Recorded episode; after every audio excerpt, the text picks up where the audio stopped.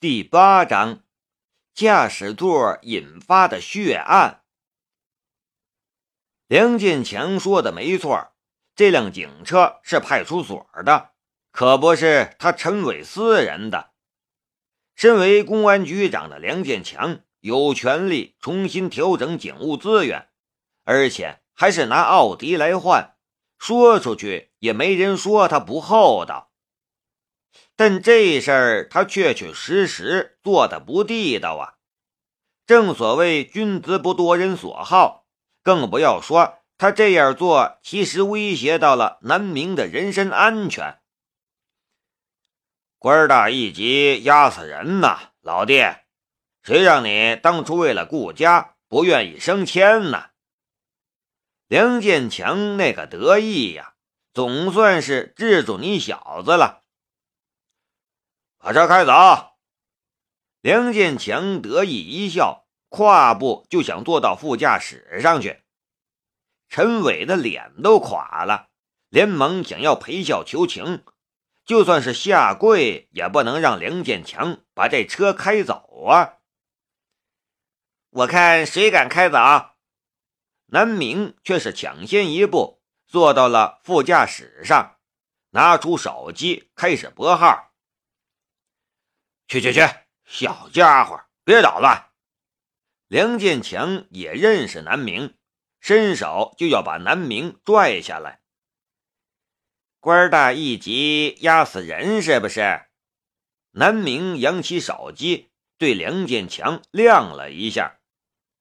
手机屏幕上正在拨号“陆振国”的字样，亮瞎了梁建强的眼。呃，等等等等。梁建强慌忙想要阻止南明，手机却已经通了。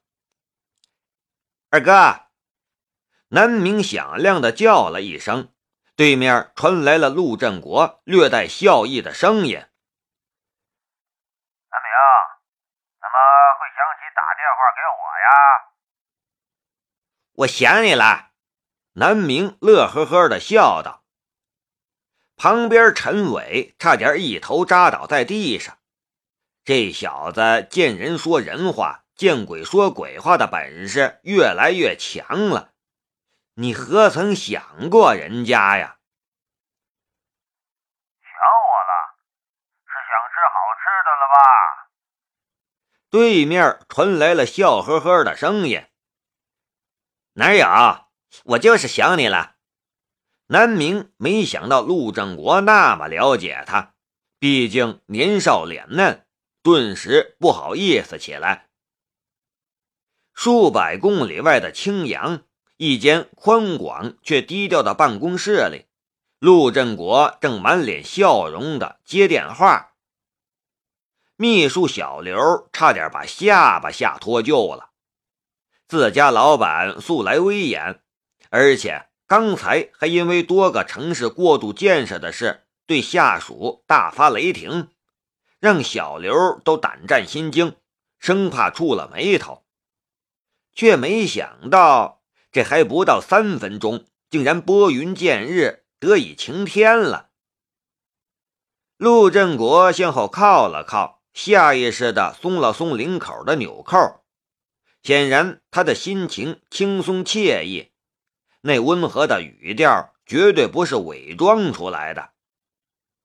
他笑道：“想我了就来青阳找我呀，我派人去接你。”那边不知道又说了什么，让陆振国开怀大笑。其实也不怪陆振国接到南明的电话那么高兴。前天离开文集县，回到青阳之后。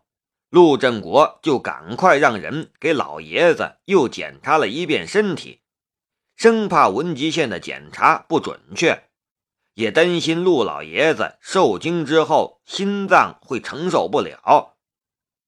结果却是让陆振国大跌眼镜，困扰了老爷子十多年的心脏病，竟然已经极大的缓解，让几位心脏病专家大呼不可能。纵是青阳大学附属医院的心脏科是国内首屈一指的。听到这个消息，陆振国也不敢相信，赶紧嘱咐他们密切关注。这两天每天一检查，每天都有惊喜。今天早上的检查报告出来，多年冠心病竟然已经没了，这简直就像是三流小广告的剧情。如此一来，老爷子的平生抱负却又有了得以施展的机会，让他怎么能不高兴呢？细细思量，陆振国心中隐约有了些奇怪的想法。虽然觉得荒谬，但再联想到老爷子对南明的态度，心中却又笃信了几分。此时接到南明的电话。自然态度极为亲热，好像一家人一样。对南明这种人，利益拉拢似乎没什么效果。想要拉拢南明，也就只有感情投资了。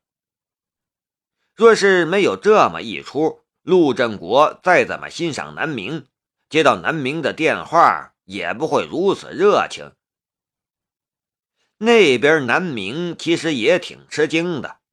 他虽然整天装傻卖萌，但心里可清楚的很。这些大人物们都是典型的政治生物，今天能接他电话就不错了，怎么能这么热情？不过南明是个打蛇随杆上的主，再加上天不怕地不怕，立刻就开始扯虎皮当大旗了。二哥。我哥的顶头上司梁建强说要向你汇报工作。南明对电话里说道：“刚才听到南明和陆振国打电话，梁建强就快哭出来了。南明看过去，他就连忙又是作揖又是抱拳的求情。南明这句话一出，梁建强都快跪下了。这小祖宗！”到底是什么人呢？怎么惹到这小祖宗了？陆振国闻言一皱眉头。梁建强，脑海中浮现出了一个略微发福的高大汉子形象来。没记错的话，他是文集县的公安局长。不过这家伙有什么资格向他汇报工作？别说是他，就算是文集县的一把手都没这个资格。不过小家伙的面子不能不给。陆振国眉头一皱，就又展开了，说道：“那你把电话给他吧。”另外一只手又把解开的扣子扣了起来，面容一板，顿时又变成了那威严的领导者。给我二哥要和你说话。南明把手机向梁建强面前一戳，说道：“梁建强两手颤抖着将电话接了过来，似乎陆振国就在他身边一样。他前几天在陆振国身边晃荡了几天，除了随大溜和陆振国握了握手之外，连一句完整的话都没资格说上一句。”这会儿，他脑袋里一片空白，对着电话低声说了一句：“陆书记。”声音嘶哑的，连他自己都听不出来是自己的声音。电话里，陆振国却是和颜悦色，问了几句李土斌事件后续处理情况。梁建强机械的回答了，把电话又递给南明道。陆陆书记让把电话给你。南明接过电话，和陆振国叽叽咕咕的又聊了一会儿，这才挂了电话。陆振国的秘书小刘抬头看了眼挂钟，这一串电话足足打了二十多分钟。挂上电话之后，陆振国竟然哼了几句小曲儿。显然心情非常不错，看小刘还站在那里，大手一挥：“中午了，去吃饭吧。”自己也背着手出去了。派出所后院里一片寂静。南明挂上电话，问梁建强道：“梁哥，刚才谁说官大一级压死人的？”“是，是我。”梁建强都快站不住了，双腿发软，跟筛子似的抖抖抖。四十来岁的汉子了，第一次有吓得想要尿裤子的感觉。您老人家这搬来的救兵，何止是官大一级呀？这大海了去了！知道错了不？南明又问。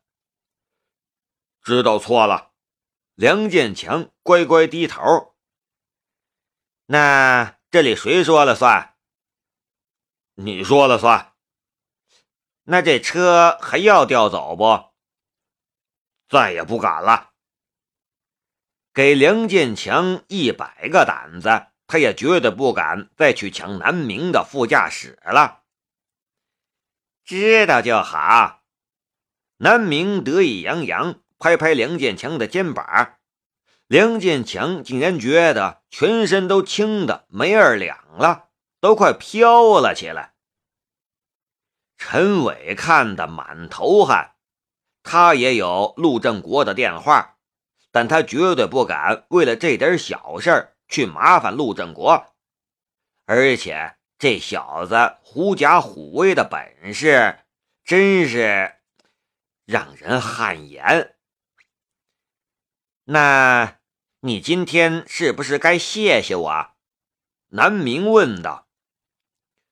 是，是该谢谢你。梁建强心里可是清楚明白着呢。他刚才可是直接和那位通话了，这是多大的殊荣啊！再想想当初南明说的话，我哥哥的顶头上司要向你汇报工作，压根儿就没说他一句坏话，反而给了他一个大恩情。这小子。听着满嘴跑火车，一点谱都没有，但事实上简直就是个人精啊！这才多大点人呢？而且还整天伪装的人畜无害。那下午请我吃大餐不？南明问。陈伟终于一头扎在地上，半晌爬不起来。扯了这么大一张虎皮，让陆振国卖了天大的面子，就是为了吃一顿大餐呐！这小子这辈子都没前途了。这是变的啥戏法啊？整个院子里所有看戏的人，就只有何山一个人完全不知道发生了什么。如果说陈伟这个派出所长在文集县算得上是个人物，那么梁建强这个公安局长绝对算得上是个大人物了。梁建强诚心诚意请客，驱车几十公里，带着南明去了一个农家院，去吃了一顿山鲜野趣，野兔子、野鸡、野猪肉、鹿肉。虽然是不是真的野生还需斟酌，而且口味也比不上那碗鲁菜大师傅精心烹制的盛宴，却胜在菜品新奇。南明吃得很开心。吃完饭，梁建强恭敬问道：“您还满意不？”“暂时算是满意了。”南明捂着肚子，剔着牙。至于以后满不满意，还要看你表现了。这一顿，梁建强自掏腰包，心痛死了。闻言，心里暗暗发誓，日后惹谁也不再惹你这位小祖宗了。咱惹不起，总躲得起吧？不过，真的要躲着吗？能直接向那位汇报工作，这是多么大的荣耀啊！真是幸福的烦恼啊！南明也很满意，总算是找到了一张算是长期点的饭票了，而且认个二哥也挺管用的嘛，不亏他叫了几声二哥。不过看梁建强付款时那紧扣的样子，南明就知道这位怕也是私房钱不多。现在风气渐轻，即便是大人物也需要夹着尾巴做人。若是往日里，梁建强这种级别的，别说请一顿，请十顿八顿的也不眨眼呢。温集县这种小地方。